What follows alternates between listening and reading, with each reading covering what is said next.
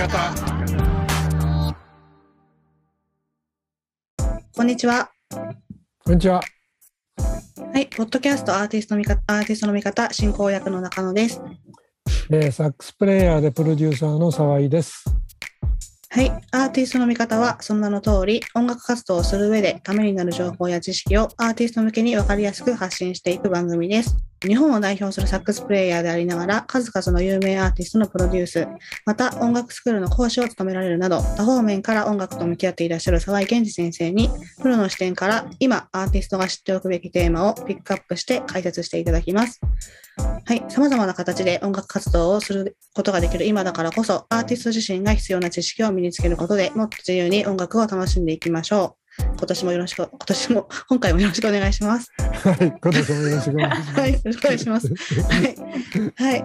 でさて、えっと、現在この番組はアーティストがよく抱く、サブスクは稼げるのという疑問に答えるために、前後回にわたって企画を進行しています。で、いよいよ今回は最終回の5回目なので、まあ、番組としては一応答えがもう出ていて、サブスクは稼げますっていう方向性でお話をしてるんですが、まあ、最終的にどうしたら稼げるのかっていうことを今までの4回の内容を振り返りながら結論付けていただこうと思います。よろしくお願いします。お願いします。はい。で、今回もまた、えっと、素敵なゲストに来ていただいてます。ピアニストのミンクさんです。よろしくお願いします。よろしくお願いします。お願いします。はい、えー今回が最後になったんだけど、まあ、前回ね、ちょっとあの権利の話がちょっと長くなって、まあ、権利はね、ちょっと難しいからね、またね、別の機会にやりたいと思いますが、どうですか、あのここまで来て、なんとなく分かってきた？そうですね。いや、今まで自分がどんだけ知らなかったのかって、もう恥ずかしいぐらい知らなくて、いや、いい機会になったなっていう感じです。はい。で、まあ、最後の回なんで、まあ、サブスクで稼げるかどうかっていうことで言うと、どう？稼げそうな感じがしてきた。そうですね。思ってたより稼げるじゃんってうん、思いました。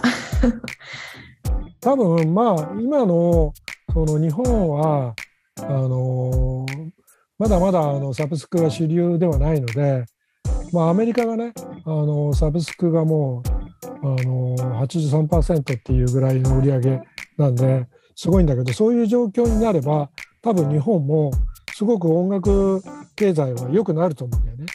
で、うんそういう意味で言うとそこまでそこに至るまでどうするかっていうとハイブリッド要するに CD とか物販とかあとサブスクとか全部掛け合わせたところで、まあ、自分たちのアーティストの経済を考えていくのがいいんじゃないかなと思うんだよね。はい。うん、であのまあ CD ショップがね少なくなってきてるしまああのオンラインで買えるとはいえあのそういう意味で言うと、まあ、どんどんあの CD の売り上げっていうのは減っていくと思うんだけどもそれをカバーするだけのサブスクの売り上げが、えー取れるかどうかっていうことを考えた時に、まあ、自分が個人でインディペンデントでやっていく場合と、えレコード会社とか事務所に入ってやっていく場合とでちょっと違うと思うんだけどまああのミンクはどうなの？あの自分でこう独立して自分でやっていこうと思ってるのかそれとも、まあ、どっかレコード会社とか事務所とかに入ってやっていこうと思ってるのかってそこら辺ってどうなの？うん。まあ今のところ自分でやっていこうかなとは考えてますけど。うんうんうんうんはい。あの自分で売れるのが一番だと思うよ。一番ですか？うん、まあなかなかね自分で売れるにはやっぱその周りにその優秀なブレインが揃ってないといけないとは思うんだけど、まあ、優秀なブレインっていうのは何かというと、どうやったらサブスクでたくさん聞いてもらえるか。はい。であの、まあ、そういう意味で言うとやっぱたくさん聞いてもらえないとやっぱお金が入ってこないわけよ。で、はそういうことを考えた時にじゃあ1再生1円としてうーんじゃあ月に、まあ、どのぐらい、まあ、20万ぐらい入ってくればなんとか普通の仕事するのと同じぐらいのお金になるわけじゃん。はい。だからその20万1に一月20万再生えってどうやったら実現するかっていうのを考えた考えた時にまあ例えば自分でアルバムをまあ2枚3枚とか作ったとすると,、えー、と2 3 0曲になるわけだ。まあ2枚だとして20曲としてで、えー、20万再生ということは、えー、1曲1万再生。はい。1曲1万再生ということは1日、えー、300再生。うん、300回どっかで誰かが聞いてくれれば生活できんだよ。確かに、そうやって考えると、うん、意外となんかできそうな感じしますね。だからあのミンクのファンを300人とりあえず熱狂的なファンを300人。で、はい、その300人に必ず1日1回全部全曲聴いてね。はい、そしたら20万再生されると思うよ。いやでもそこが難しいですよねまたね。ではい、あの海外のアーティストだともうちょっと人気のあるアーティストっていうのはもう1億再生を十分に超えてるのよ。うんはい、でもうだから本当にメジャーなアーティストはもう1億再生超えてる。でジャズのアーティストでも、えー、1,000万再生ぐらいする人も結構かなりいる。うんでなんかやっぱたくさんそのアーカイブっていうか曲がたくさんあればそれだけやっぱ聞かれるチャンスっていうのが多いわけで。はい、それで今あの何が大事かっていうとあの、まあ、キュレーターっていうのかなあのリコメンドしてくれるそういうキュレーション自分の曲を推薦してくれるそういうこうプレイリストに乗っかるとやっぱどんどん広がっていく。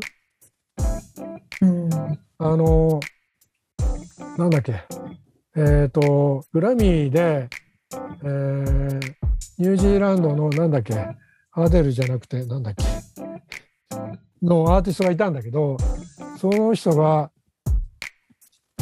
たまたまそのショーン・パーカーっていうフェえー、と今 Spotify の役員やってるもうやってる人がいるんだけどその人のプレイリストに乗っかってなんだなんだって言って、えー、広がってほいで挙句の果てにグラミー賞を取ったっていう人がいるんだよ。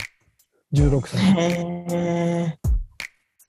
で、はい、それってそういうことで誰かのあのこう人気のそういうこうプレイリストに乗っかるとバズるわけよ。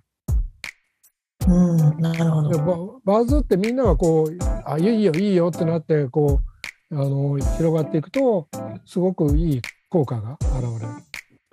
うん、だからそういう、まあ、自分の審判をいかにあの身内にもそうだし自分の応援してくれるそういうプロデューサーとかそのキュレーターを味方にするかだよね。そういうことをやることによって、どんどん世の中にこう広がっていく。なるほど、うん、そうなんですね。そういう広がり方もあるんですね。そうそう。で、あの、あのヒップランドの、なんだっけな、ロックバンドが、まあ今、イギリス在住でいるんだけど、そのバンドが、Spotify のなんかプレイリストに乗っかったら、中国の中国の音楽ファンがそれを見つけてそれからいいって言って向こうの中国でサブスクリプションでえらい流行ったの。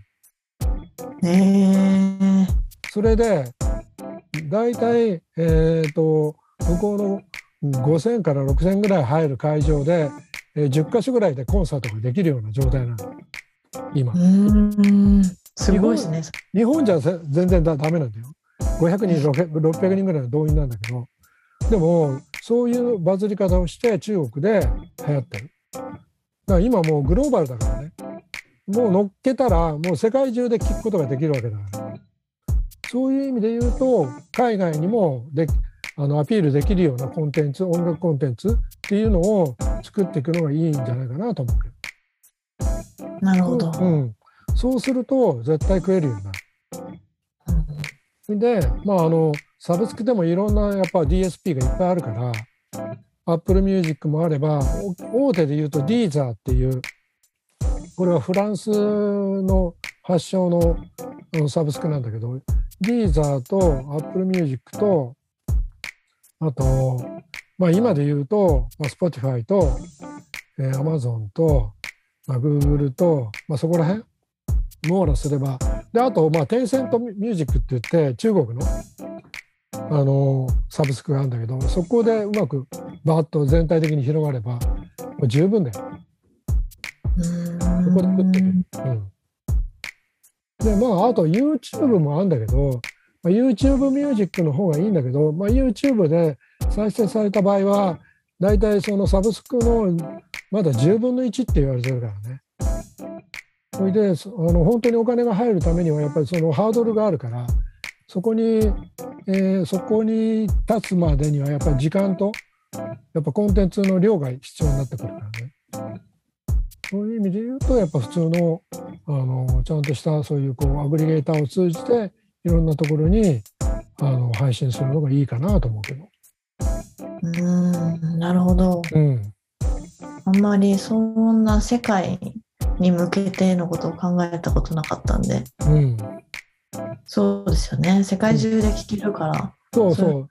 見つかる可能性もあるってことですよね。そうだよ。だからミークなんて、あの、インストだから、はい。海外で売れる可能性って十分にあると思うよ。いけちゃいますかね。いけちゃうかもよ。期待し、期待大ですね。へえ、面白い。だから、そういうふうに、こう、目をもっとこう、外に向けていくことが大事かなと思うけどね。そうですね。うん、であのまあ1再生が安いからって言ってそういうふうに思わないであのみんなが聞くチャンスがあるわけだからみんなに聞いてもらうようにすればそういう、うん、そういうこうなんだろう戦略をうまく立てていけば十分に食えるようになるんじゃないかなと思うけどね。それであの私がまあ昔から思ってるのはそういう音楽の複生物っていうのは自分のライブのための自分のライブのライブに動員するためのプロモーションのツールだと思ってるうん。でやっぱり自分のライブにはお客さん来てもらう方がいいわけじゃ確かに。ん。うん、でライブに来てもらってグッズとか買ってお金払ってもらってそこからお金をもらうっていう考え方がやっぱ健全じゃないかなと思うけどね。そうですね。うん。それでなおかつそのサブスクでお金が入ってくるのが御の字や。もう、最高ですね。えーなので、まあ多分やり方はね、あの、ハイブリッドでやっていかなきゃいけないとは思うけど、いずれ多分、まあ10年ぐらいしたら多分日本も海外と同じような状況になるとうん、10年。思う。うん。で、10年したら、その、要するに、あの、VR、VR の時代になると思うんで、もうまた全然違う音楽の流通が出てくると思うよ。VR。うん。なんかそこら辺質問ない？質問。うーん。質問。V、VR。VR。VR とかメタバースとか、はい。要するにはい。あの3次元で3次元。ああ。なるほ3ど。次元の音楽コンテンツがどんどん増えてくると思3次元の音楽コンテンツ？う。うん、まあ立体でこうやって、ああ、そういうことか。なるほど。想像つかないですね。それとあと NFT はい。NFT。はい。で NFT っていうのは何かというと要するに音楽コンテンツにそれをこう仮想通貨仮想通貨？うん、はでその権利を持たせるい。ええでそれをだだ誰かに買ってもらうっていうようなはブロックチェーンだねい。うーん。そういう時代になると思います。そんな時代が来るんですか？来ます。いやー、なんか寂しいような、なんかワクワクするようなって感じですね。なんか200年 ,200 年前には今のこういう音楽の環境ってなかったんだからね。そうですよね。200年前。はい。いやー、面白いですね。うん、だそういう意味で言うと可能性は十分あると思うけどねいろんな。うーん。そうですね。考え方一つ変えるだけではい、全然違いますね。なのでなるほサブスクはでは稼げるはい。む無理やり 無理こじつけてるような感じだけど はいそんな感じです。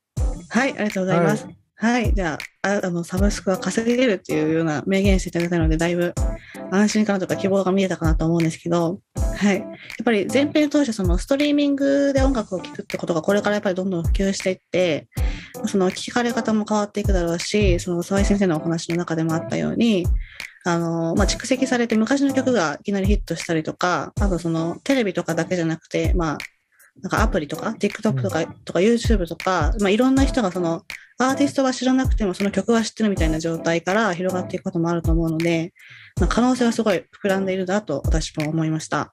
で、やっぱり権利のこととか、なんかその辺のことはやっぱり必須で分かっていた方が自分が自由で活動しにしていく中では大事かなと思うので、このあたりはまた次回以降の企画でもうちょっと深掘りしていこうかなと思っています。はい。はい。では、ちょっと長々と第5回、5回まで送ってきましたが、あの、この5回を聞いただけでもかなりその音楽活動の見方というか考え方が変わった方もいらっしゃるんじゃないかなと思ってます。また、はい、この番組ではもっともっとですね、アーティストのためになるような情報をアーティスト目線でお伝えしていくので、次回以降もぜひ楽しみにしていただけたらなと思っています。はい、ということで今回はサブスクは稼げるの？というようなテーマでお送りしてきました。沢井先生、ミンクさん、どうもありがとうございました。長い間。はい、お疲れ様でした。はい、ありがとうございました。はい次回もお楽しみに。